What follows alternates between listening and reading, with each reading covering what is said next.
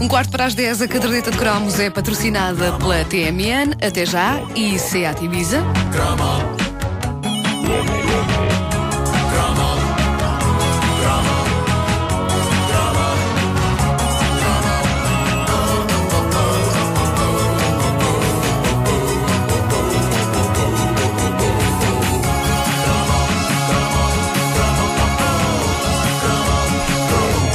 Eu e a moda nunca nos demos bem, temos um acordo de cavalheiros, eu não me aproximo dela, ela não se aproxima de mim. Uh, não é que eu viva satisfeito com isso, eu adorava estar mais na moda.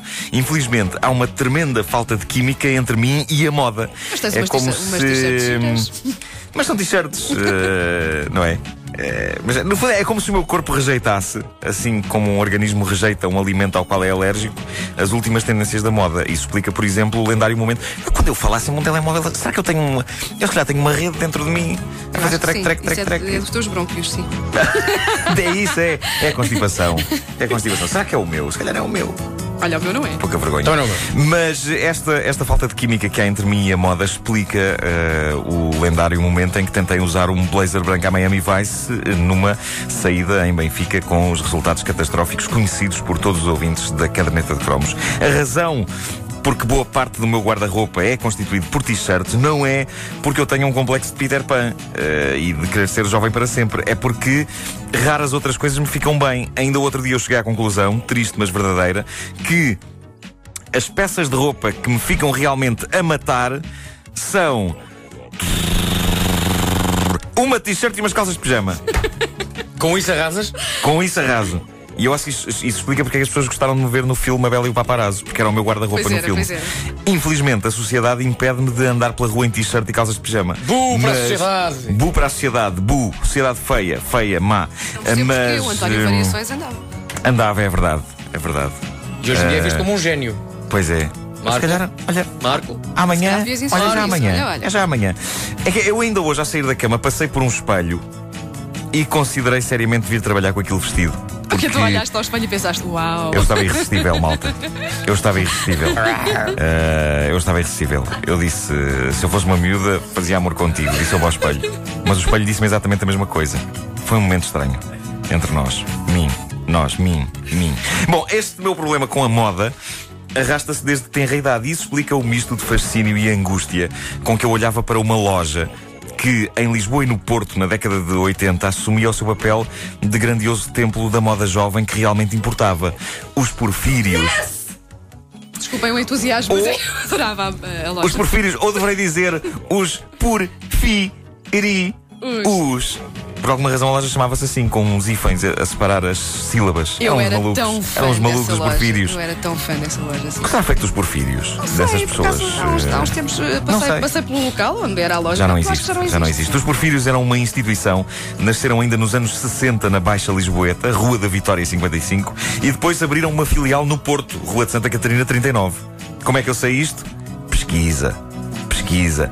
Não, não é nada, sei de cor. Bom, ah, desde sempre que foi uma loja que ditou tendências e que tinha a ousadia de oferecer um leque de coisas que não se viam em mais lado nenhum. Sim, roupa muito que à frente, sim. uma vez usadas, poderiam fazer virar cabeças ou gerar grandes discussões familiares, porque nada era demasiado ousado para os porfírios. Já tinham eh, oferecido em tempos roupa que dava nas vistas aos nossos pais, quando eles eram mais novos, e nos anos 80 ali estavam eles a seduzir a juventude e a formar o fator fixe. Algumas vezes fixe entendido como, vá, piroso. Eram os anos 80. Eh, mas estava a formar o fator fixe entre os jovens portugueses da década de 80. E, portanto, sendo a década de 80, a palavra fixe aplicada à roupa não queria exatamente dizer o que eh, quer dizer hoje. Mas ir aos porfírios era um ritual mágico e há, sobretudo, muitas ouvintes da Caderneta de Cromos a recordar essa mística na página eh, Facebook da Caderneta. Diz a Alexandra Maldonado. Ainda me lembro de muitas peças compradas nos Porfírios porque eram muito originais, especialmente para a altura. Os fatos de banho eram fantásticos e, e até a loja era invulgar.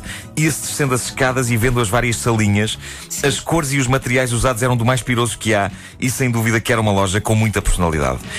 Eu lembro-me disto, eu, eu fui eh, eh, algumas vezes aos Porfírios com a minha mãe ou com as minhas avós, mas eu acabava por trazer só coisas inofensivas de lá, tipo piugos. Piugos Não. é seguro trazer e podia sempre dizer que tinha comprado roupa nos Porfírios. Estava dentro dos sapatos, não se via. Mas era dos porfírios. Não, pois olha que eu Era um comprei o, piugo. o meu primeiro chapéu nos porfírios. E era- era daquelas extravagante? coisas, lá está. Sim, que não encontravas assim à venda em qualquer, em qualquer sítio. Rosa Matias, ouvinte da caderneta no Porto, diz: ir aos Porfírios era um ato solene. Se alguém tivesse algo da Porfírios, adquiria outro estatuto, nem que fosse uma mera pulseira. Confirma-se.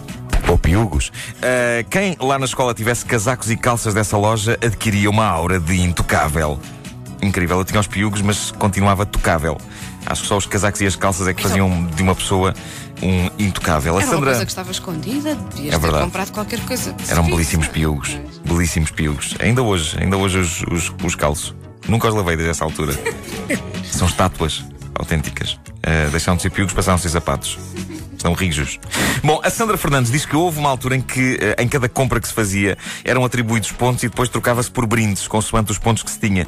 E ela eh, lembra-se ainda que a loja era a imitar um barco e as várias salas eram compartimentos do barco. Eu não me lembrava deste lado conceptual da coisa. Sim, acho que tinha as, como é que se chama? As vigias, não é? Aquelas janelas É. eh, redondas. Sim, acho que sim, eu acho que sim. Agora que, que falaste Incrível. nisso, acho que Incrível. Uma memória recorrente entre as ouvintes da caderneta tem a ver com os lenços dos porfírios. Diz a Sandra Santos. Sim, com as pornocópias. Quem não se lembra dos lenços dos porfírios de várias cores que se usavam ao pescoço ou na Sim, cabeça, sim, sim. mas atenção que tinham uma maneira própria de se dobrar e dar o nó.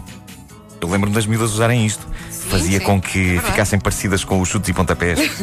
Uma vez na escola pus um, a ver se me dava uma aura parecida com a do Tinho ou do Zé Pedro, mas comigo não resultava da mesma forma, porque em vez de um chuto e pontapé, fiquei parecido com uma colegial francesa. Não era esse o efeito. Não era esse o efeito. Mais tarde, esses lenços ao pescoço começaram a ser usados por cães. Acho que nessa altura deixou de ser tão in. E aí eu pude me rir. Todos- armados em mãos com os lenços. Olha agora os cães. Bom, eh, os porfírios eh, nasceram a 5 de dezembro de 1965 e duraram até aos anos 90.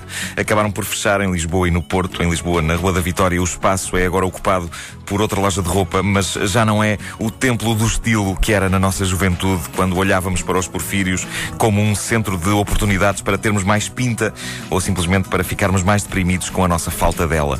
Eu encontrei na internet uma coisa notável: um programa do Cinema Roma. Do tempo em que as pessoas, quando iam ao cinema, recebiam um panfletozinho com informações sobre o filme que iam ver e os filmes que iam estrear a seguir, e há lá uma publicidade incrível das lojas Porfírios. O anúncio diz: Porfírios oferecem-lhe a anedota da semana. Lindo. E isto prova que, apesar de estarem muito à frente no que tocava à roupa, os porfírios ainda tinham de caminhar um bocadinho no que tocava ao humor. O anúncio diz: A mulher entrou esbaforida pelo quarto de banho onde estava o marido. António, António, vem cá depressa! A mamãe caiu pelas escadas abaixo. Mulher, diz o marido, já te tenho dito que não me faças rir quando estou a fazer a barba. Podia ser bom a tudo. Más anedotas, boas piugas. É uma máxima da tua vida, não é? É. No que toca aos porfírios.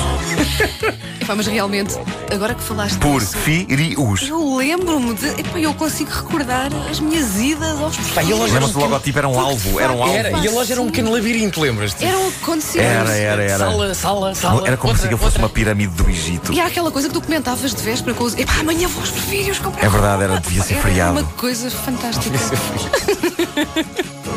A caderneta de cromos é patrocinada pela TMN, até já, e pelo Seat Ibiza.